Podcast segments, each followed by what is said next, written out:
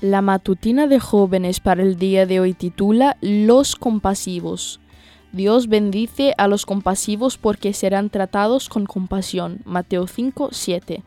Una de las mejores amigas de mi hermana es psicóloga y se ha dedicado a estudiar de forma exhaustiva la compasión en el ser humano. Con mucho entusiasmo nos ha compartido cosas que ha ido descubriendo sobre el tema.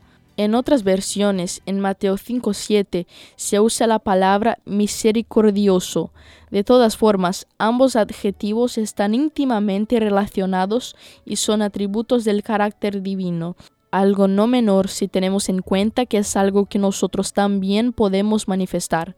Al investigar el origen de la palabra tal como aparece en los Evangelios, nuestra amiga notó con sorpresa que la expresión usada en Mateo 9:36 implica un dolor o sensación que remueve las entrañas. Mateo dice, al ver las multitudes tuvo compasión de ellas porque estaban agobiadas y desamparadas como ovejas sin pastor.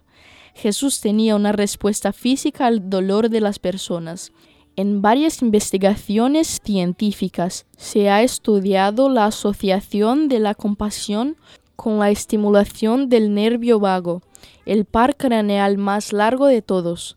En su recorrido, inerva diversos órganos cervicales, torácicos y abdominales es de vital importancia para regular la frecuencia cardíaca y la presión arterial, entre otras funciones. Es gracias a él que tenemos una sensación agradable al recibir un abrazo y también el que puede generar una respuesta ante una situación que nos conmueve. Qué maravillosa conexión existe y se pone en marcha entre el cerebro, el corazón y el aparato digestivo ante algo ajeno a nuestro cuerpo. El corazón del hombre es por naturaleza frío, oscuro y sin amor. Siempre que alguien manifieste un espíritu de misericordia y perdón, no lo hace de sí mismo, sino gracias a la influencia del Espíritu Divino obrando en su corazón. Nosotros le amamos a Él porque Él nos amó primero. El discurso maestro de Jesucristo. Al formarnos, Dios no solo nos amó, sino que instaló en nosotros un mecanismo para responder a nuestro prójimo de diversas maneras.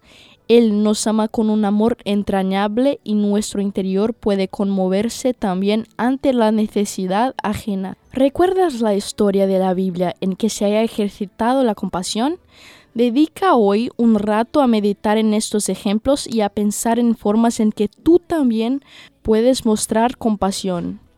Esta fue la matutina de jóvenes para el día de hoy desde Bilbao.